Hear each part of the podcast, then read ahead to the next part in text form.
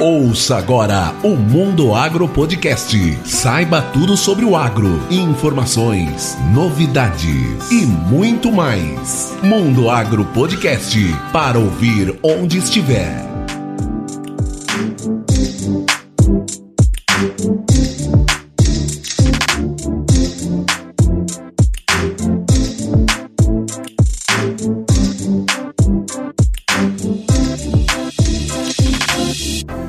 Esse é o Mundo Agro Podcast, o seu podcast sobre o agronegócio. E o papo de hoje é com a galera do Papo Agro Podcast, um podcast também voltado ao agronegócio. Nós conversamos bastante sobre podcasts do agro, sobre carreira no agro e sobre intercâmbio no agro. Então continua aí com a gente e se liga nesse super bate-papo.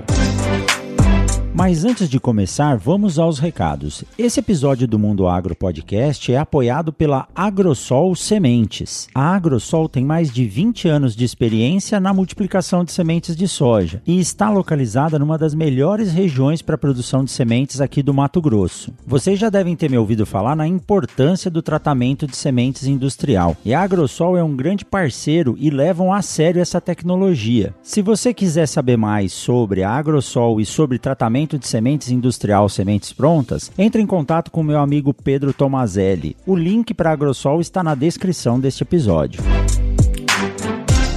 E você também pode ser um mantenedor do Mundo Agro Podcast através do Padrim ou do PicPay. Basta acessar o link na descrição. E vamos lá para esse super bate-papo. Tudo bom, Luana? Tudo bom, Gustavo? Tudo bem, e contigo, professor? Tudo jóia, graças a Deus. E aí, Gustavão? Fala, Rogério. É sempre um prazer estar aqui com vocês. Luana, tudo bem com você? Tudo bem, Gustavo, tudo certo. E aí, o que vocês acham desses nossos convidados de hoje, hein? Ah, eu tô adorando a ideia de conversar com pessoas que também gravam podcast pra gente trocar várias ideias aqui. É isso aí, então vamos, vamos chamar eles, então. Vamos chamar, né, Gustavo? Vamos lá. Eu tô curioso pra saber como é que tiraram o podcast do papel pra realidade, né? Então vamos chamar eles aí. Neto, Lorena, Vitão, vocês estão escutando a gente? Alô!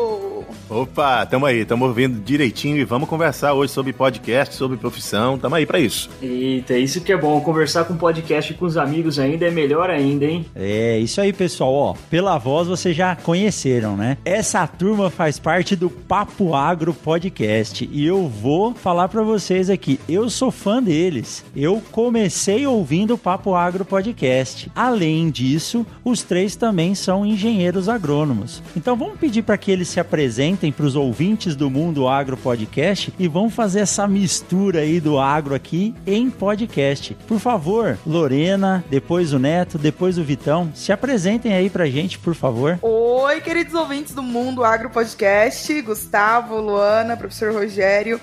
Prazer enorme estar aqui. Eu sou Lorena, uma das hosts do Papo Agro Podcast, e hoje a gente vai estar aqui trocando uma ideia sobre como a gente tirou o Papo Agro do papel e como que a gente está aí, entrou, ingressou e continuou no mercado de trabalho após a graduação. Eu sou José Neto, obrigado pelo convite de antemão, a turma do Mundo Agro. Uh, sou um dos hosts do Papo Agro Podcast, uh, sou agrônomo há bastante tempo. Se vocês ouviram alguma coisa do Papo Agro, vocês sabem que eu sou o velhinho da nossa casa.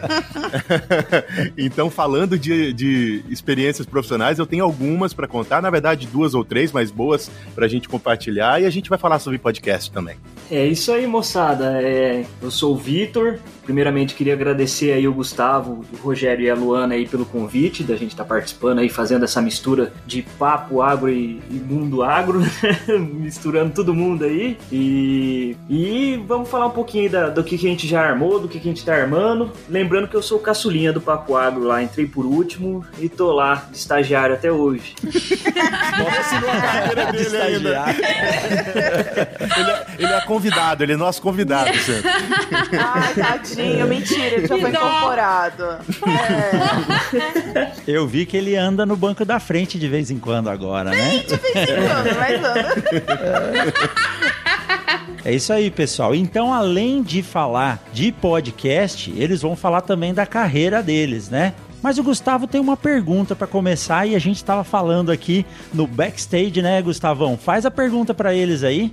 É, eu sempre tenho uma curiosidade muito bacana, que é como que as pessoas tiram um projeto do papel para prática. Né? Tem muita gente que tem dificuldade nisso, sonha muito, faz muito projeto e não realiza. Como foi tirar o Papo Agro é, das ideias para prática, começar a postar, começar a convidar a turma? Como é que foi essa história sua? Eu vou deixar o José Como é que foi, responder. Lorena? Não, vou deixar você responder eu tô esperando porque você responder. o Neto idealizou, o Neto começou, o Neto convi convidou, não, ele intimou, porque eu não lembro dele ter dado a opção da gente não participar, né? Eu e Késia e o Williams na época. Não lembro de ter tido opção. Ele intimou a gente e aí começou a dar função. Porque o Neto foi nosso chefe, né? O chefe meu e da Késia quando a gente estagiava. E ele esqueceu que acabou esse, esse período na vida e ele continuou dando ordem na gente e a gente continuou obedecendo. Então, conta aí, José. Pronto, Como final, acabou. o Papo Agro? Agora, de verdade, eu vou contar a história que é, que é real. Não, mentira, eu continuo dando ordem mesmo, de fato. É, e a gente obedece, a gente é muito bem mandado. É, o Papo Agro, ele nasceu primeiro de uma vontade da gente voltar a, a ter contato. Nós, como a Lorena falou, a gente trabalhou juntos há algum tempo, nos tornamos amigos, e eu acho que a gente virou muito mais amigo do que colega de trabalho na, é, é, logo depois que a gente começou a, essa relação que começou no trabalho. É, só que depois que cada um foi para um canto, porque é, eu saí da empresa que a gente trabalhava juntos, a Lorena é, já tomou outros rumos que vocês vão conhecer depois, é, então acabamos nos afastando. E chegou um momento em que a gente estava meio que sem quase conversar. E aí a gente decidiu, quer dizer, eu tive essa ideia, né, de, de tentar uh, reunir pessoas que eu achava que eram pessoas legais para conversar sobre esse assunto, que é o agro. Uh, e as pessoas que me vieram à cabeça foram as primeiras que eu chamei, ou convoquei, ou intimei, e elas aceitaram. É, gente tivesse e daí surgiu o Papo Agro. E é, não foi uma coisa a gente não. Se a pergunta foi relacionada às barreiras para iniciar um projeto, a gente não teve muita barreira. A gente conversou, decidiu começar a gravar, gravamos, começamos. Eu acho que o Papo Agro tomou corpo agora. Ele foi, ele foi acontecendo à medida em que o tempo foi passando. Eu acho que essa é a minha impressão. Verdade. Foi o trem meio. Quem sabe faz ao vivo e, e o trem foi indo. Pra ser. Vou, com, vou completar aí o que o José tá falando. Ah, o Neto, ele tem uma criatividade que não, não é de mim. Eu jamais vou ter metade da criatividade que o Neto tem. E ele estava ocioso. E o Neto ocioso, meus amigos, eu vou falar para vocês. Não é bom para ninguém. Começa a sair ideia daquela cachola que eu vou te contar. Desde a época que a gente trabalhava junto. E aí eu ouvi. Tá o- certo. né? é, eu ouvi o professor Rogério falar de como ele surgiu com o mundo agro. Ele falou pra gente no, no episódio que ele gravou, que a gente gravou junto. E eu pensei, meu Deus, é puro José Neto. Porque é isso. Tava. Ah, tô ocioso, pá, vou criar um podcast. Eu falei, e aí? Eu não sabia nem o que era podcast, que eu não vou mentir, né? Já até hoje a Lorena não ouve o, o, o. Eu não ouço, é verdade, eu não ouço. Eu sou a podcaster mais sem vergonha que tem na face da Terra.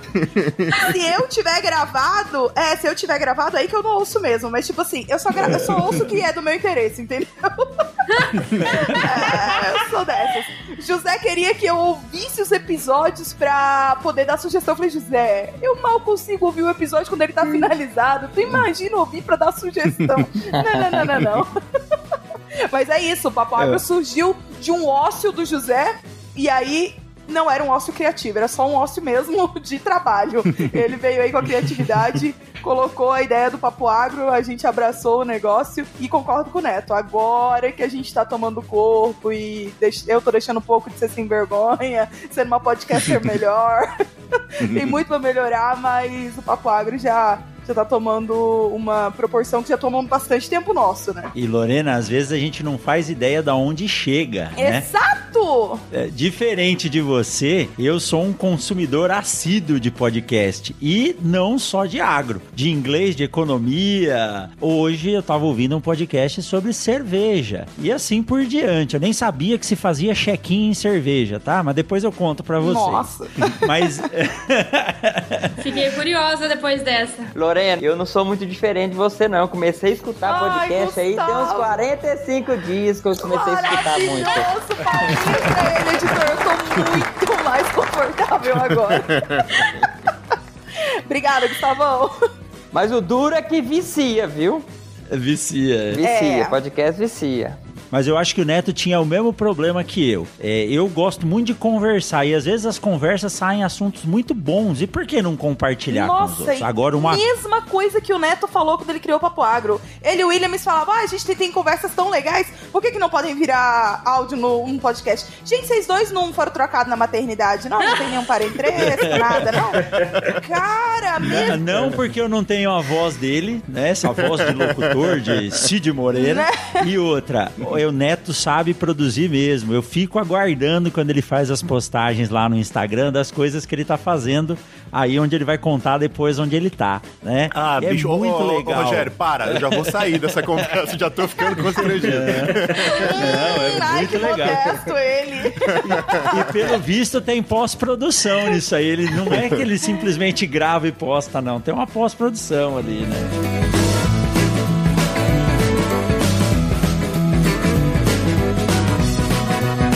Gustavo, como que será que o Vitor entrou na história aí? É, o estagiário tá caladinho, eu pensei nisso aí. Como é que ele o estagiário começou? Rapaz, Incluso, né? é, Vocês deram permissão pra ele falar? Permissão concedida, boizão. Vai lá. Um minuto. Um minuto? Nossa senhora, aí lascou. Mas pra, pra mim entrar no, no, no- no Papo Agro foi meio que um golpe de estado aí que eu dei, porque Ah, é verdade.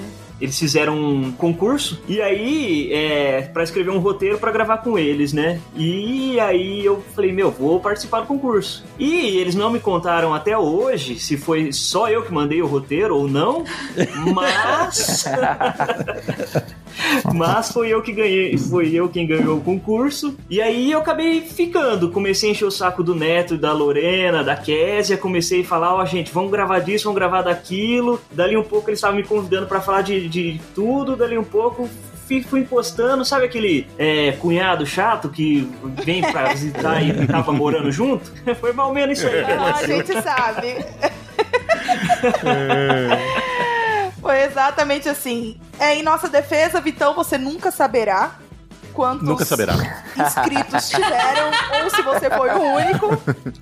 Morrerá sem saber. É legal a gente saber que e- nem eu, nem Neto, nem Kézia conhecemos o Vitor pessoalmente. Então, assim, vai ser um evento e eu quero helicóptero e luzes e foguetes no dia que isso acontecer. Porque a gente Gente! a gente não conhece ele pessoalmente, então a gente não sabe se ele é realmente humilhante, se ele não é, se ele é uma pessoa. A gente sabe o que ele conta pra gente. Vocês Meu pegaram Deus. pelo menos o CPF dele pra fazer uma. uma... Ah, eu puxei a capivara. É, Ah, ó, mas se o, se o cara tá fazendo doutorado em Botucatu, ah, pode ficar tranquilo. que mas gente aí eu te pergunto, Ah, quem garante eu- que ele tá mesmo, sabia. entendeu? Não, quem garante? É o que ele conta pra gente, a gente acredita. Só através de áudio. Mas, Lorena e Neto, vocês, vocês trabalharam juntos, mas vocês estudaram juntos? Vocês são de Paragominas ou não? Ó, uma Tá contando uma piada agora, né? É, é. Respeita O Neto idade. gostou dessa que eu, eu trouxe, eu trouxe ele pra juventude agora. Não. Quando eu comecei a estudar, o Neto já tinha 15 anos de formado. Mentira. Mas- mentira, mas a Lorena agora deve ter sentido as costas quando ela ouviu essa história. É, exatamente. Você Mas pra sabia, gente- eu não acho que a gente nunca gravou isso, Lorena. Você sabia que eu e a Lorena somos quase parentes e a gente não se conhecia? Nossa, é verdade. As nossas Ô, famílias, elas são, eram muito próximas, muito próximas, mas quando eu conheci a Lorena, eu não tinha ideia, não tinha ideia de fato. As tias e a mãe da Lorena é, me embalaram no berço quando eu era criança e eram vizinhas da minha família, quando eles começaram a vida lá, lá em Paragominas. Ah, É. então vocês são da mesma cidade, pelo menos isso. né? Somos, aham. Mas ah, o Neto me contratou sem saber quem eu era. E um belo um dia Ah, ele foi é? me deixar na porta da minha casa e ele olhou pra minha mãe e falou: Eu conheço ela. Aí minha mãe olhou pro Neto e falou: Eu conheço ele. Eu falei: Então você me apresentem quem são vocês, porque eu não tô entendendo nada. E foi mais ou É. menos assim. Mas o Neto não queria me contratar. Conta, Neto, que você não queria me contratar. Ai, ai, você quer mesmo que eu fale sobre isso? Vai lavar a roupa suja agora? É, Mas, ó, eu- você não sabe o que, que eu conta, faço. conta. Eu tô, eu tô na torcida pra contar também. Tá bom, tá bom. É, mas não, nada contra. é, a gente. As, Ah, as primeiras seleções. eu, talvez eu tenha que contar a minha história lá na- nessa empresa, mas eu vou primeiro contar da Isso. Lorena que vocês já pediram. É, eu tava trabalhando nessa empresa, que a gente trabalhou juntos, e a gente tava fazendo as primeiras seleções de estagiários. Ah, e a Lorena foi uma das entrevistadas. Só que o papo da Lorena na entrevista me deixou com um pulga atrás da orelha. Eu falei, hum. Sei não se essa menina quer mesmo fazer o que ela tá fazendo, sabe? Ela parecia esperta, animada, mas não parecia que ela estava querendo de fato agronomia. Eu até acho que ela se descobriu agrônoma, agrônoma no meio do caminho mesmo. Exatamente, a culpa foi de vocês, inclusive. E aí ela ficou na repescagem da seleção. E aí uma colega dela desistiu do estágio e ela foi imediatamente contratada e dali surgiu essa relação de amor entre a gente que vem de, sei lá, 10 anos. O Neto, ele tá, tem idade mais avançada, então ele tem a memória um pouco falha, mas eu vou. eu vou, eu vou melhorar. Cara, É, Neto, eles nem detalhes é horrível, né? é, eles são. Vamos ver se eu Ana. selecionei. É. Ele não queria me Vai. selecionar porque eu fui sincera. E não pode ser sincera, né? Em entrevista de emprego. É uma- o primeiro ponto, Né? galera. Não dá pra ser sincero. Não pode falar tudo que você pensa. E eu sou a pessoa que fala tudo que pensa, né? Então. Eu falei pro Neto, eu falei, ah, veja bem, eu queria engenharia civil, mas não deu certo o vestibular de engenharia civil, tô aqui em agronomia. Foi mais ou menos isso que eu falei. Então tudo É, bem. de eu- fato, eu não esqueci, eu tava querendo ser, né? menos- É, Passa reto, né? é, Mas tudo bem, Ah, foi os isso dois mesmo. são registrados no CREA, é a mesma coisa. Exato, pois é. Mas e aí, por fim, não foi só uma pessoa que desistiu, eu acho que tiveram três desistências. E aí eu entrei. Ó, como é que era o destino? Era o destino eu Não tem trabalhar tu, com o Neto. vai tu mesmo. É, foi É, meio- foi mais ou menos isso. assim, né? Fim do mais ou fim, menos fim do fim. Foi igual o Vitor na, na entrada dele, né? Eu ia falar a mesma coisa. Não, não, não. Tamo junto, Vitão! Boa, Lores. Então é Nunca uma história saberão. que se repete, é uma história que se repete. Mas, Lorena, você falou um negócio de mercado de trabalho e é muito bacana. Você falou que você entrou no mercado de trabalho e está se mantendo. O que é, que é mais difícil? Entrar no mercado de trabalho ou se manter nele? Cara, eu vou falar a verdade, que as empresas não me ouçam, mas é muito difícil você ser demitido em empresa. Você tem que fazer o seu trabalho básico, né? Pelo menos o mínimo, né?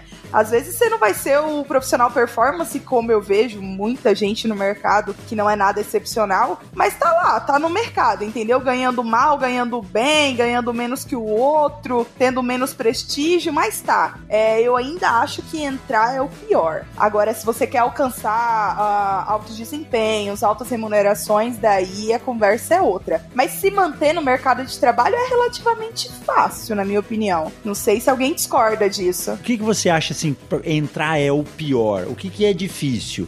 É, você acha que as empresas buscam experiência? Porque assim, ó, o Gustavão, ele é ele é caçador de talentos e incentivador de talentos. Ele, ele bota a moçada no, no eixo para saber pleitear uma vaga.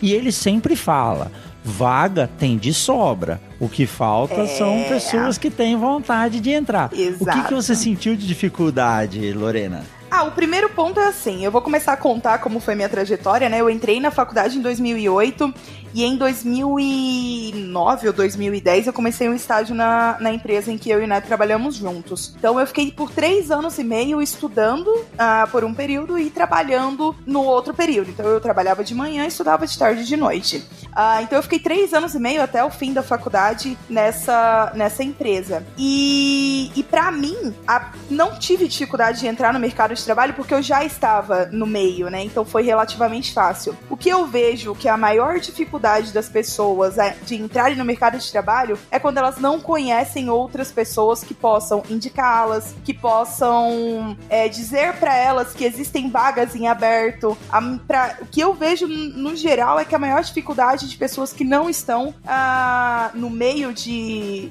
que não tem um bom networking, né?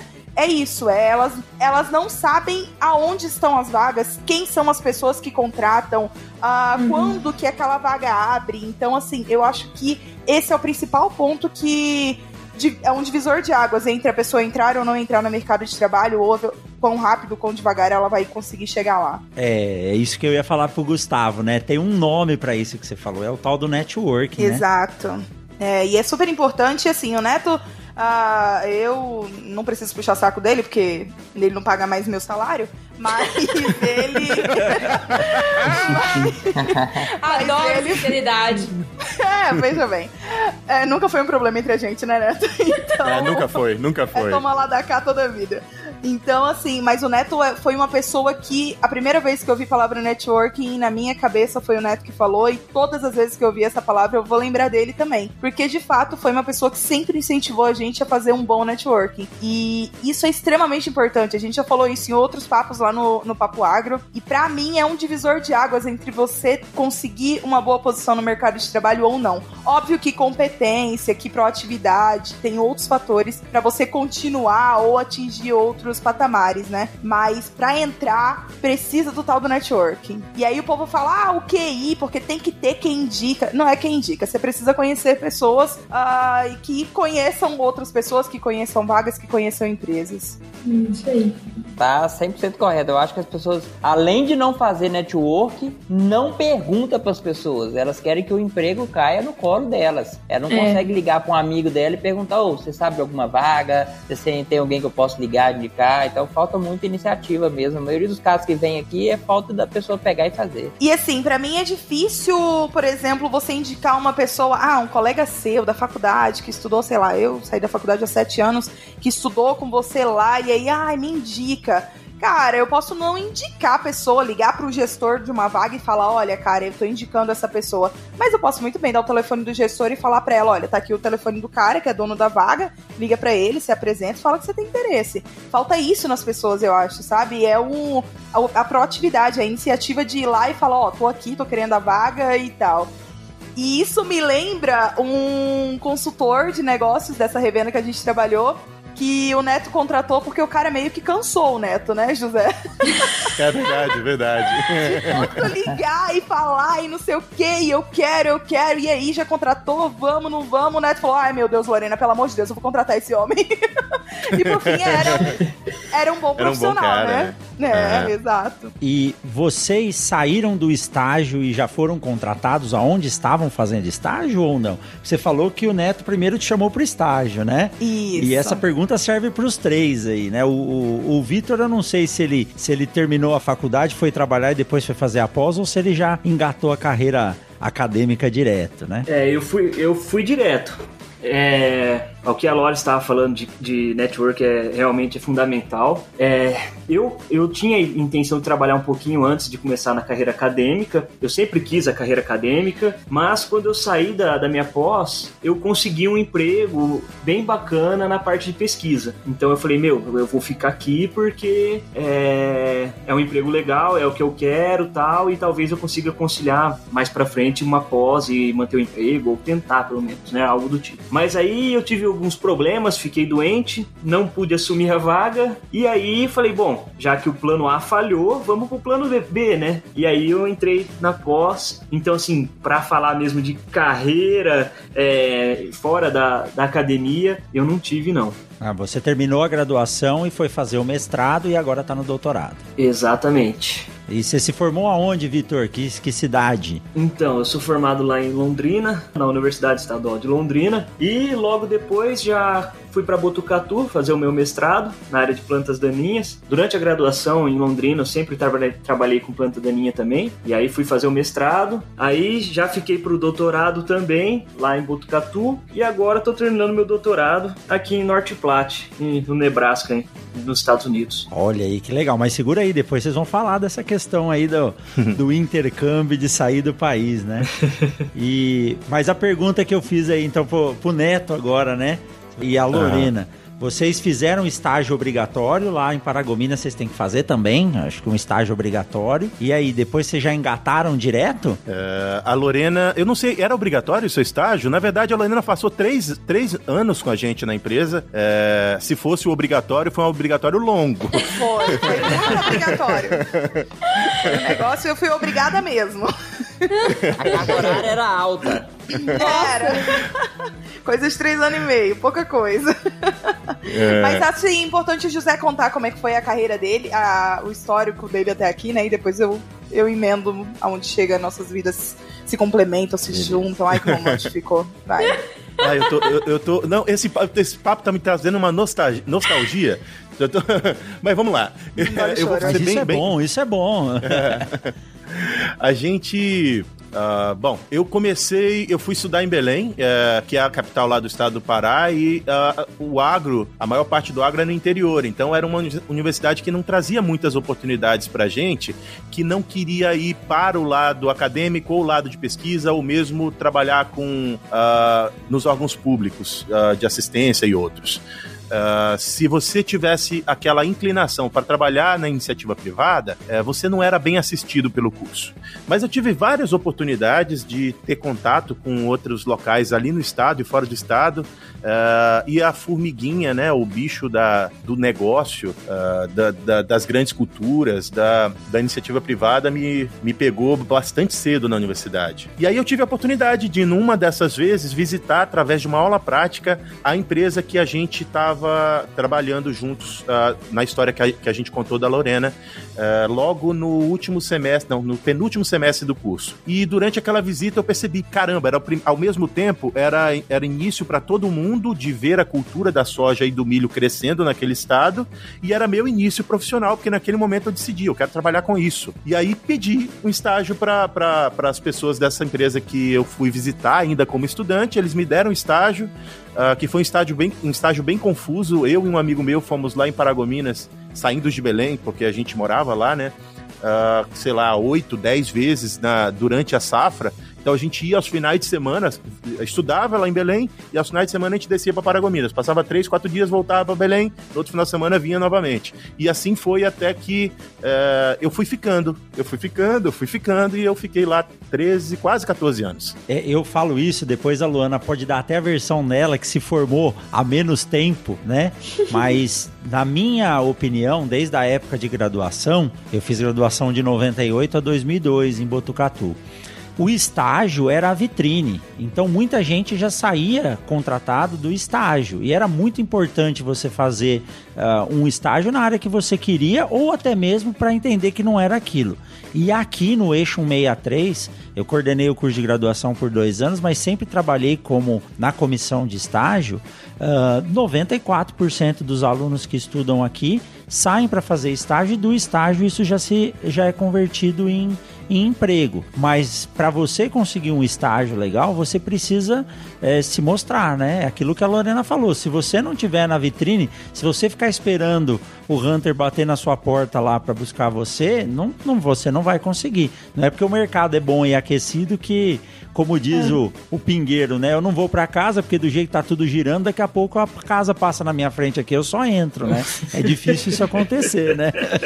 É, eu tenho umas coisas para comentar sobre isso. Eu tava, eu passei a maior parte da, da, do tempo que eu passei nessa empresa, eu passei em posição de contratação. Então eu passei muito pouco tempo é, na, em outras atividades e depois já tive que formar uma equipe que eu era o coordenador uh, dentro dessa empresa. Isso me trouxe alguma experiência de enxergar como as pessoas reagem quando elas estão. E de também precisar enxergar como as pessoas reagem quando elas estão procurando emprego ou quando estão sendo formadas. E eu acho que continua sendo o mesmo problema de hoje aquilo que eu vi há 10 anos atrás. Uh, as pessoas que estão estudando, sejam elas uh, estudantes de agro ou de qualquer outros cursos, mas no agro eu posso dizer com segurança, elas não, elas não percebem que aquela experiência dentro da universidade ela é uma experiência passageira, ela não é uma experiência definitiva.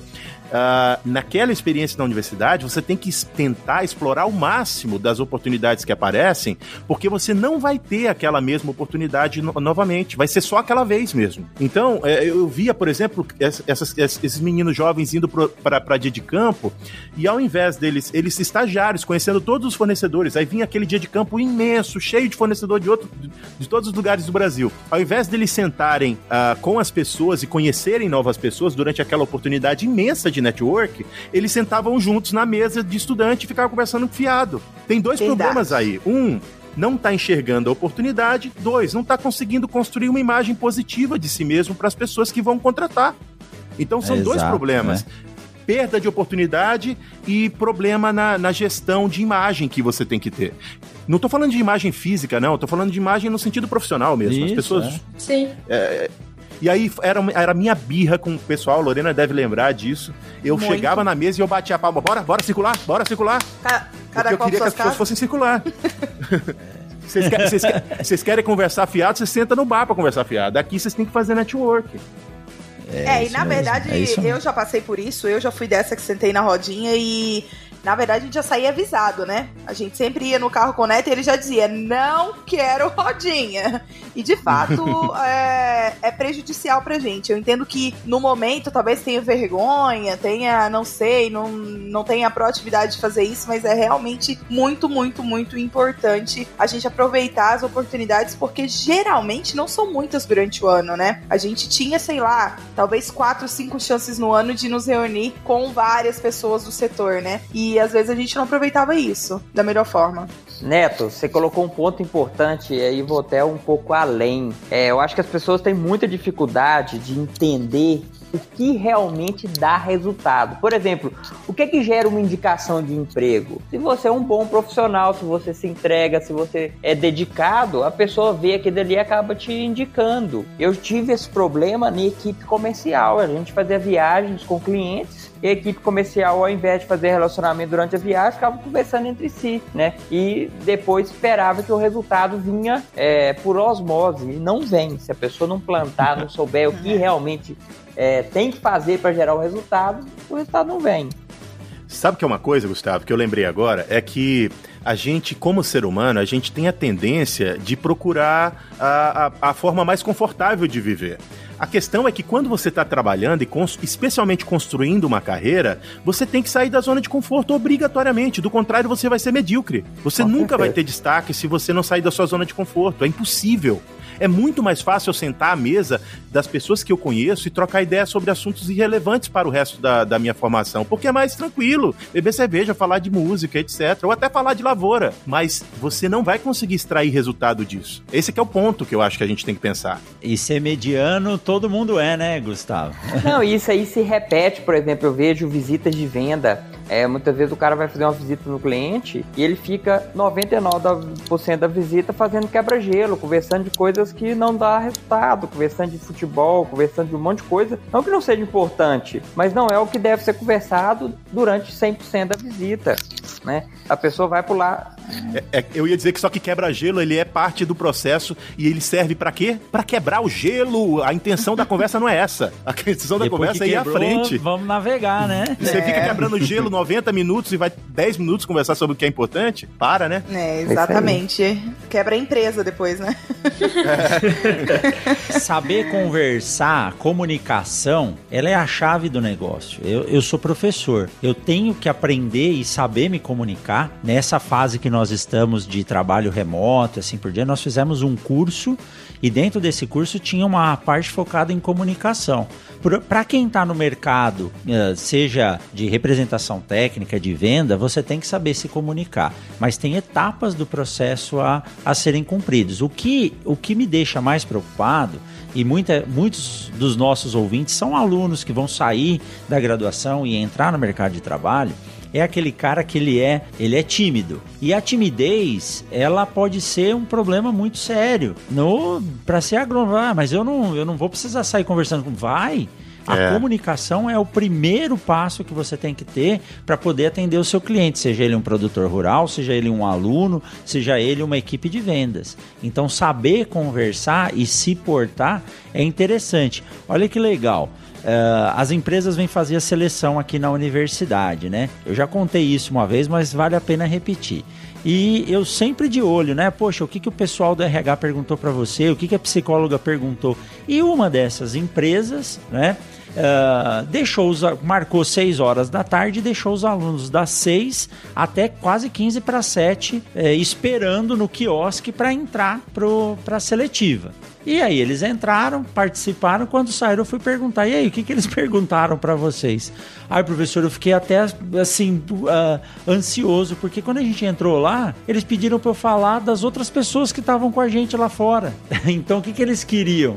Eles queriam saber se o cara tinha comunicação e se o tempo que ele ficou lá fora, ele não ficou só falando besteira e interagiu com quem estava lá dentro, né? Cara, não tinha que provavelmente legal isso. Nossa. não tinha provavelmente nada a ver com a vaga que ia trabalhar, mas eles precisavam de um perfil que era um cara de ação, né? Então, se o cara ficou mudo É. lá fora, como que eu vou falar quem que é a pessoa que tá do lado se eu não conversei com ela? Então, Nossa. isso, aí é, isso é fantástico. É, sobre isso, eu tenho um negócio que é um pensamento meu mesmo. Eu acho que a gente tem um problema na formação, e aí eu tô falando com o professor aqui, ele pode só cortar depois e não colocar isso no ar. Mas eu acho que a gente Imagina. tem um problema de formação que é focar extremamente na tecnificação do, do, do profissional. E as outras Exatamente. habilidades sociais, de entendimento mais abrangente do mundo, elas são perdidas dentro da formação e a gente já tem a precariedade da nossa formação cultural mesmo, da- das famílias e de tudo. Então, é, acaba que ah, o agrônomo ele é formado para responder questões técnicas, mas ele não é formado para se comunicar bem. E aí, quando o cara é muito bom tecnicamente, mas ele não tem habilidade de comunicação, ele, ele ou ele vai para a pesquisa, porque ele acha que lá ele vai ser menos exigido nessa, nessa habilidade, ou ele nunca consegue chegar na posição que ele merece tecnicamente, porque ele não tem uma habilidade extra que é a de comunicação. Eh, Nós temos um problema, na minha concepção, de formação. A gente perde um pouco de conseguir chegar nessa habilidade porque ah, nós somos formados para respondermos apenas e tão somente questões técnicas. Eu concordo Perfeito. com o Neto em gênero, número e grau, e eu até acrescento alguma coisa que, além da falha na, no- na formação com relação à comunicação, educação é, também com relação à relação interpessoal, né? Eu acho que deveria haver alguma forma da faculdade preparar a gente para essa relação interpessoal, para trabalhar em equipe, ah, porque de fato, quando a gente chega no mundão corporativo, a gente precisa disso e nos falta. Então, assim, voltando ali um pouco o que o professor tinha perguntado com relação a sair do estágio já empregado,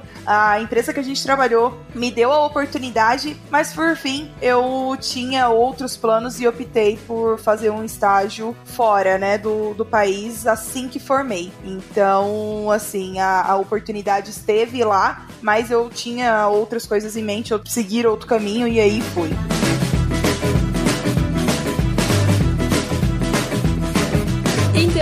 É, a- eu gostaria de perguntar para vocês sobre a questão do intercâmbio, do estágio é, fora do, do, do Brasil, como que foi, como que foi essa questão do intercâmbio de vocês. José, você quer começar? Eu posso começar sim. Eu posso começar porque o meu não é um intercâmbio. Na verdade, é uma, é uma- são umas férias de cinco anos, pelo menos. Eu- Consegue, nossa! Como Eu consegue trocar. férias de cinco anos?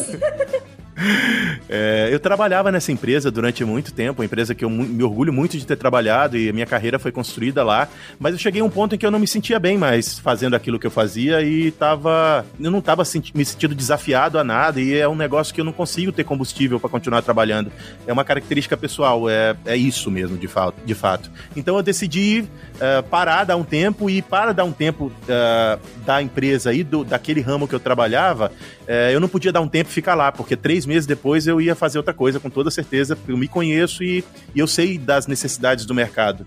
Então eu decidi vir para outro país para estudar, primeiro ah, inglês e depois eh, fazer um doutorado, que também era um planejamento de longo prazo. E é isso que eu estou fazendo agora. Eu estou fazendo doutorado aqui nos Estados Unidos eh, e foi não foi de forma acidental, mas não foi tão planejado. Foi um momento em que eu decidi dar uma parada na minha carreira profissional naquele negócio que eu estava e uma oportunidade de explorar a- essa carreira acadêmica que eu estou vivendo agora. E já vou responder uma pergunta que você vai fazer. No futuro, o que, que você pensa? Eu não tenho planos.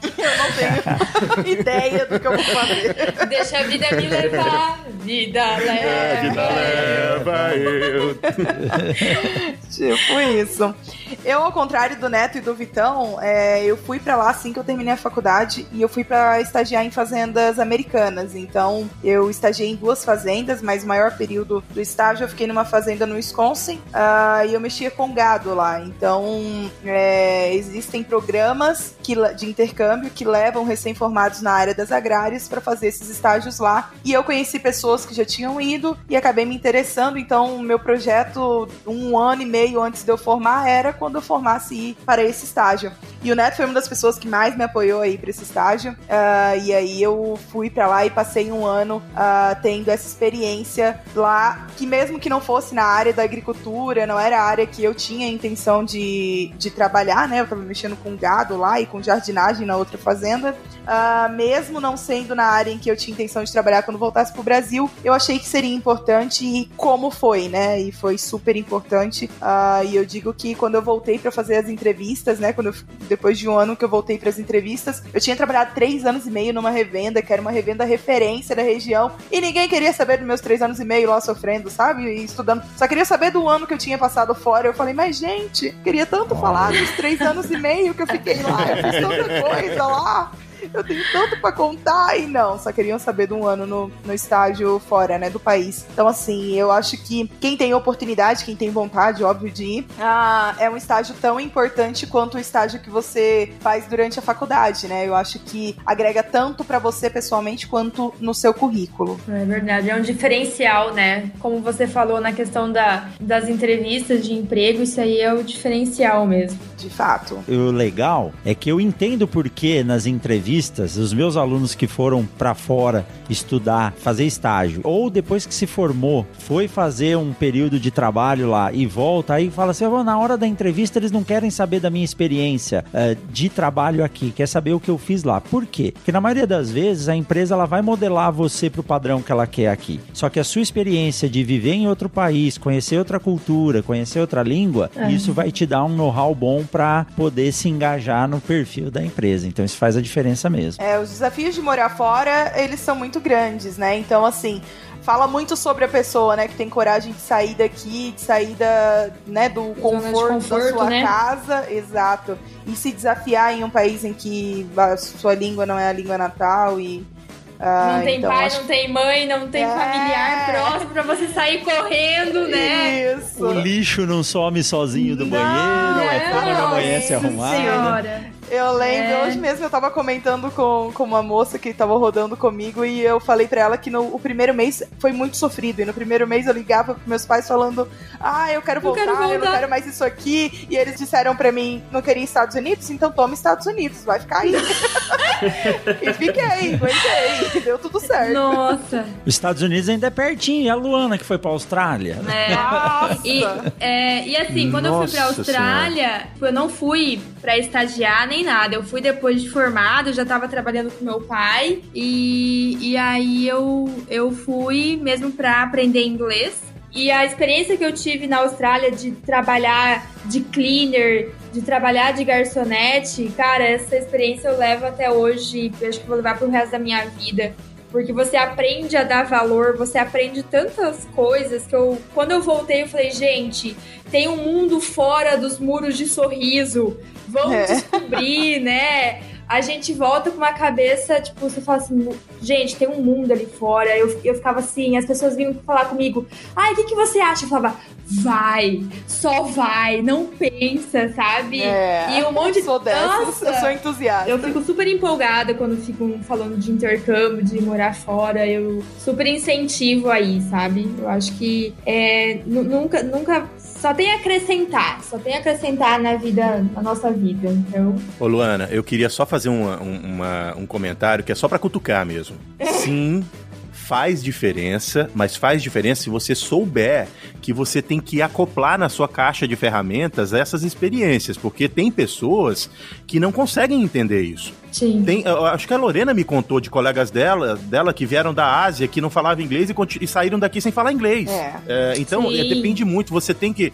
É, não é só a iniciativa de vir para qualquer lugar que você vá, mas a iniciativa de entender que aquela experiência, como a experiência que eu estava falando da universidade, ela é passageira. Se você não aproveitar o máximo dela, você vai perder seu tempo. E seu dinheiro, né, meu amigo? Porque fazer um, um intercâmbio lá fora uh, exige, né, uma disponibilidade monetária aí. E você sair daqui do Brasil e ir pra lá e não, não voltar falando inglês, é. pelo menos o verbo to be tem que dar um casco.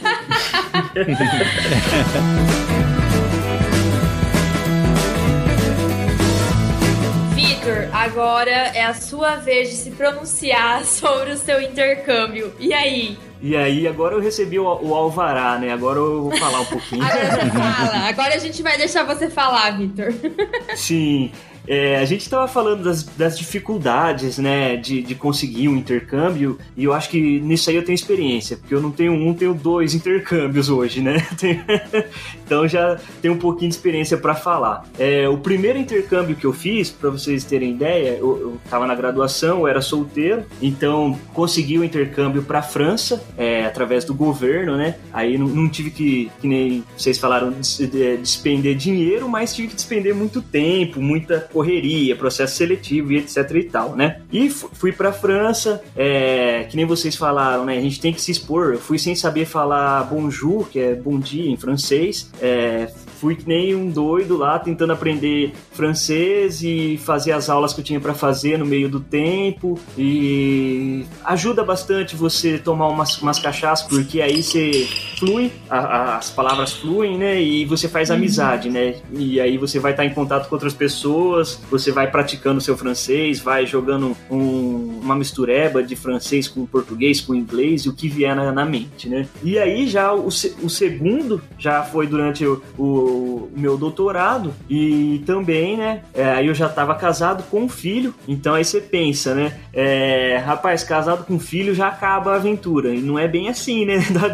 dá pra dá para se aventurar. Então, quem, quem assim pode pegar o exemplo do Neto que largou um emprego para vir para cá, né? É, também, aí você pode pensar, ah, mas casado com filho morreu para mim. Não, dá para pegar também. Se você tiver uma esposa meio maluca que nem a minha, dá para juntar os trapos e correr atrás. E para como consegue esse intercâmbio, né? Mete a cara, tem que passar óleo de peroba na cara e, ó, professor, queria estar tá aí com você, como que eu faço? Ah, não sei o que, que, que não dá, o que que dá? Ah, eu tenho isso aqui para te oferecer, tá bom? Não tá? Então é perguntar e, e, e, e, caçar, né? Então é, é isso aí que a gente busca, né? Quando a gente tenta ou, ou, ou procurar por vagas, né? E você tá onde hoje, Vitor? Hoje eu tô no Nebraska, é, aqui no meio do Corn Belt aqui, e tô trabalhando no laboratório de tecnologia de aplicação. Então, assim, eu sempre trabalhei, trabalhei com herbicidas, né? Mas aqui é, é, um laboratório de tecnologia de aplicação, mas muito voltado para herbicidas. É óbvio, óbvio que tem alguma coisinha de fungicida inseticida, mas aqui o pessoal gosta bastante de trabalhar com herbicidas. Então eu vim para somar aqui nessa parte de, de herbicidas aí. E Vitão, o plano é ficar aí quanto tempo? Ah, é. Então, eu vim para ficar um ano aqui, né? É, essa é a, a, bolsa que o professor daqui disponibiliza para é, que eles, eles chamam aqui o, o, estágio aqui não é bem um estágio que eu tô fazendo porque eu não sou graduando, né? Eu tô na pós-graduação. Então eles chamam a gente aqui de researcher scholar, que é tipo pesquisador estudante. É quase como um estagiário, só que com umas coisinhas a mais. e aí eu vou ficar um ano aqui, só que aí ele já gostou do meu trabalho e já convidou para ficar aqui mais um, um, período aí que eu vou fazer a loucura aí, talvez, de iniciar um novo doutorado aqui com ele. Então, é. Legal vou ter o título aqui brasileiro e depois vou vir tirar meu título americano aqui também por uma série de decisões aí que a gente tomou algumas vantagens, outras desvantagens, mas a gente definiu que era o melhor caminho. Então sigo na carreira acadêmica aí mais uns, uns 4, 5 anos aí também. Hum, você não vai se arrepender. Olha o Neto aí, voltou, né? e quem que é seu orientador em Botucatu, Vitor? Lá em Botucatu é o professor Caio Carbonari, professor Rogério. Ah, o Carbonari. Legal. Isso. Show de bola. O Vitor tá contando um monte de coisa que a gente não sabia, sabe? Esse negócio da França eu tinha então, ouvido. Eu tô aqui, agora tipo... o negócio do doutorado, eu tô aqui só. Oi? Eu tô aqui é... só ouvindo. Estamos desvendando. Ô, Vitor, a gente precisa conversar mais, Vitor. Você fala pouco, gente.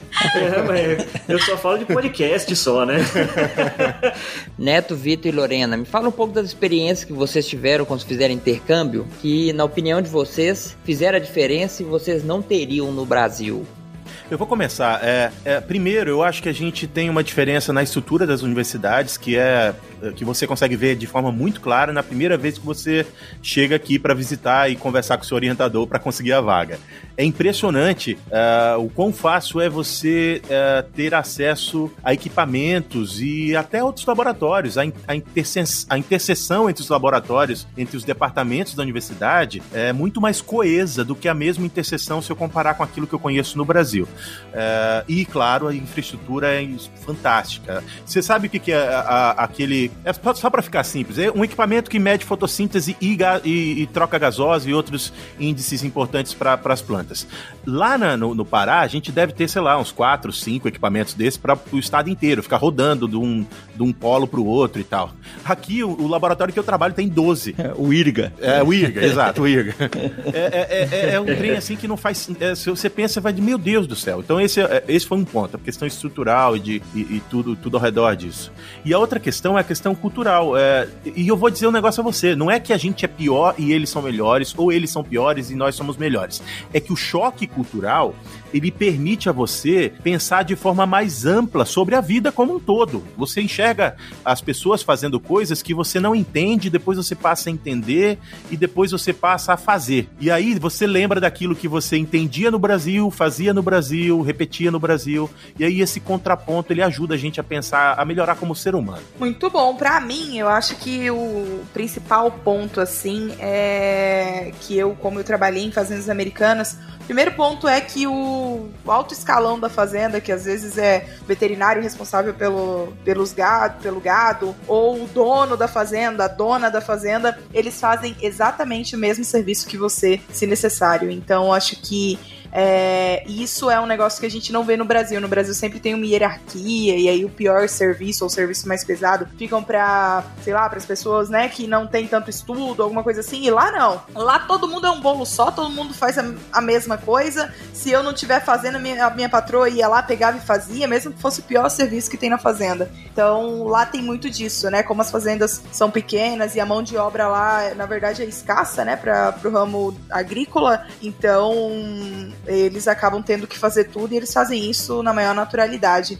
E outro ponto que eu acho que funciona muito bem, funciona rápido, é a meritocracia, né? É um país em que você é, vale exatamente o que você entrega, né? Então, uh, eu pude presenciar aqui as pessoas que mais se empenhavam e que realmente estavam ali focadas no negócio e que ajudavam a fazenda a desenvolver o trabalho da melhor forma, eram as pessoas que eram reconhecidas por isso na mesma medida medida, né? Então o esforço ele era proporcional aí ao reconhecimento, ou o reconhecimento proporcional ao esforço, né? Então são duas coisas que no Brasil às vezes uh, não é bem desse jeito, né? Para mim, é, o que me, me mostrou no, no, no, primeiro intercâmbio foi acreditar no, no que a gente tem de, de potencial. É óbvio que a gente tem que sempre buscar melhorar algumas, é, alguns pontos fracos nossos, mas também fortalecer o que já é legal na gente também é, é bacana. Por exemplo, quando eu estava na França, eu sempre tive muita facilidade com computador. E eu, na minha cabeça, pensava, meu, agrônomo não é para mexer com computador, agrônomo é para mexer com terra. E só que eu tinha facilidade, eu conseguia me comunicar fácil com a máquina ali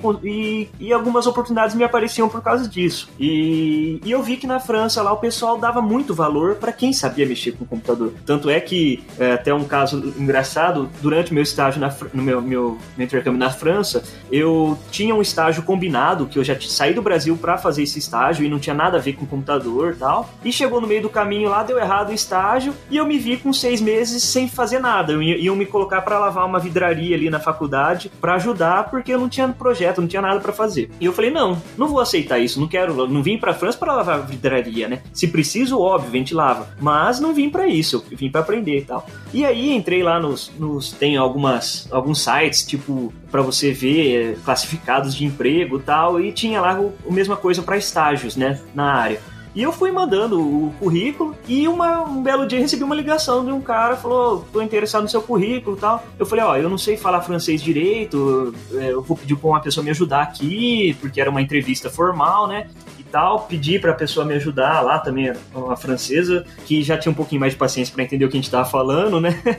E, e aí eu falei, o cara falou assim, ó, tudo bem, eu não entendi é, muito. Eu entendi que você não tem proficiência tão legal assim no francês, mas você é um cara que entende de computador, entende de soja, entende de, de palhada, de sistema de, de, semeadura direta. É isso que eu preciso. Vem pra cá. E eu fui. Então, assim, nessa, eu, trabalhava, trabalhava com uns modelos lá na, na França, e só computador e tal. E o que, que eu fiz? Classifiquei uh, 17 países da África com potencial produtivo para soja, para os caras, entendeu? Então, tipo, é, usei o que eu tinha de recurso ali, é, sem mexer com terra, nada, mas usei, apliquei os conhecimentos agronômicos numa classificação aí e, e obtive sucesso, né? E a partir daí que eu despertei para esse interesse para a parte de, de computador tal, e também foi a, a partir desse momento que eu consegui, assim, comecei a desenvolver é, essas habilidades e através dessas habilidades que eu consegui também vir para os Estados Unidos. Se não é meu conhecimento na parte de técnica, de, de, estatística, de computador que eu tenho aqui, eu com certeza não estaria aqui hoje, né? Ou estaria de alguma outra forma uh,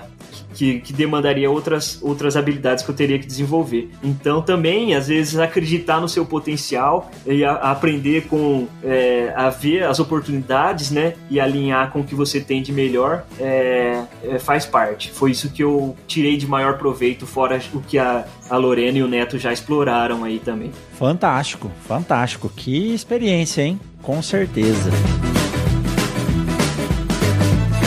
Que papo legal, que papo show de bola, né? Papo agro no mundo agro. Muito bom, galera, muito bom. Que experiência boa e tenho certeza que quem tá ouvindo vai tirar muita informação disso aí. Pessoal, indo pro final, eu gostaria de fazer um pedido especial para vocês. Deixe aí pros ouvintes do Mundo Agro Podcast as redes sociais de vocês e como que eles fazem para ouvir o Papo Agro Podcast. Primeiro, a gente gostaria, eu, eu, em nome da nossa equipe, gostaríamos de agradecer a, o convite do Mundo Agro. A gente já recebeu o Rogério lá com a gente para um papo futuro que a gente vai publicar nas próximas semanas. Eu não sei se a gente vai publicar, publicar antes ou depois, vamos, vocês vão descobrindo aí. Procura a gente lá e encontra onde está esse papo com o Rogério. E é uma satisfação estar tá aqui conversando sobre tudo isso. Foi uma conversa excelente em que a gente faz algumas reflexões que a gente vai passar uma meia hora aqui pensando depois do papo, provavelmente.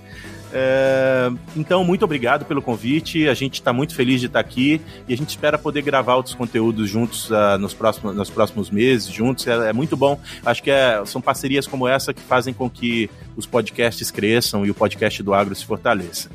E você pode encontrar o Papo Agro no nosso site. A gente reformulou o site há pouco tempo, então uh, interessado em conhecer um pouquinho mais da gente, encontrar os nossos episódios, saber como ouvir nas outras, nas outras plataformas, visita a gente lá em www.papoagro.com.br e a gente também está nas redes sociais como Papo Agro e no Instagram, que é a principal rede social da gente, como Papo Agro Podcast. E a dona Lorena responde a maior parte das perguntas de vocês lá, porque ela é nossa, nossa chefe das redes sociais. La garantia sou eu. É, sou eu mesmo. ah, é isso aí, gente. Obrigada pelo convite. Foi um papo super legal. Eu espero que uh, provoque as reflexões que provocaram na gente e em vocês, né? Uh, o mercado de trabalho, como o Gustavo falou, ele tá aí, ele tá aberto, tem muita vaga. Basta a gente encontrar aí o caminho das pedras, né? E ter um pouco de proatividade para entrar nesse mercado e prosseguir nele, né? Então é isso. Para me encontrar, eu tenho, a gente tem as redes sociais do Papo Agro, eu tô sempre lá respondendo. E eu tenho meu Instagram, que é Lorena F. Meirelles, Lorena com dois N's, F. Meirelles, e aí vocês fiquem à vontade. Boa, rapaziada. Tivemos um papo muito gostoso aqui. Queria agradecer de novo aí o professor Rogério, a Luana e o Gustavo aí pelo convite. Espero não ser acelerado na, nas gravações aí, como eu sou no Papo Agro. Mas é isso aí, rapaziada. Quem quiser conversar, a gente tá lá no, no Papo Agro direto lá. Pode mandar no Instagram lá que a, a Lorena responde. Eu, eu, tenho meu Instagram pessoal também. Quem quiser seguir lá, mandar uma pergunta, alguma coisa. É Vitor M Anunciato, tudo junto assunto, é só mandar uma mensagem lá que a gente responde. E lembra lá, né? Eu já uso a frase lá no Papo Agro, vou usar aqui também, né? Eu tiro sua roça do mato, sua lavoura melhora. Tchau, abraço, rapaziada. É isso aí, pessoal. Muito obrigado. Gustavão, Luana, deixa o seu tchau, tchau aí. Tchau, galera. Foi muito bom é, ter esse papo aí com o pessoal do, do Papo Agro. É, pessoal, muito obrigada. Foi muito legal. E é isso aí. Até o próximo episódio. Não é, Gustavo? Valeu, galera do Agro. Prazer em conhecer vocês, Neto, Vitor e Lorena. Sucesso em suas jornadas e vamos até o próximo episódio aí. É isso aí. Tchau, tchau, pessoal. Nos vemos por aí. Tchau, tchau. tchau, tchau, tchau. Um abraço, pra aquele abraço, beijo, pra aquele beijo, tchau. Ah, porra, abraço, tchau.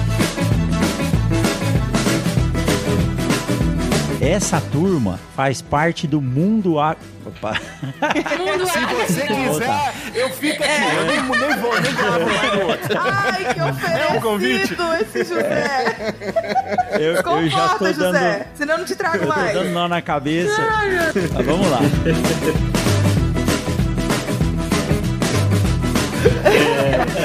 Antes dele falar, bicho, o, o Vitor ele grava podcasts pra explicar um negócio no, no, no WhatsApp, sabe? Toda vez que ele me manda o áudio, eu tenho que mandar pra edição. Vai, Vitor.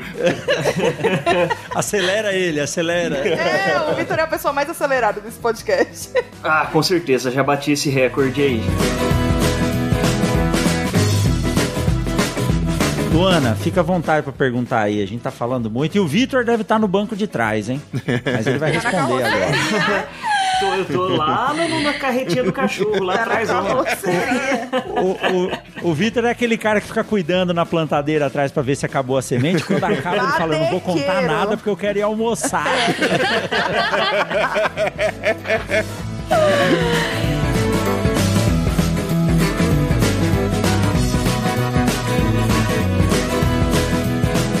Neto, desculpa, depois você corta isso. É, eu tô aqui no podcast dos outros fazendo convite pra gente beber com o pessoal do meu podcast, imagina. É, é uma zona isso. Eu, Mas já eu vou deixar e olha, vai ser legal se um dia aí. todo mundo pudesse encontrar, né? Nossa, ia ser bom mesmo.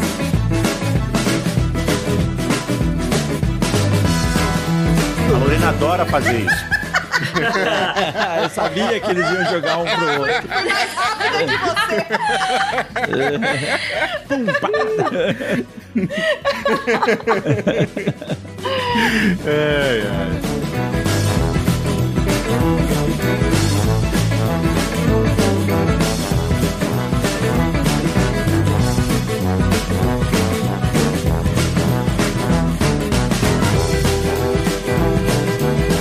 Mundo Agro Podcast para ouvir onde estiver.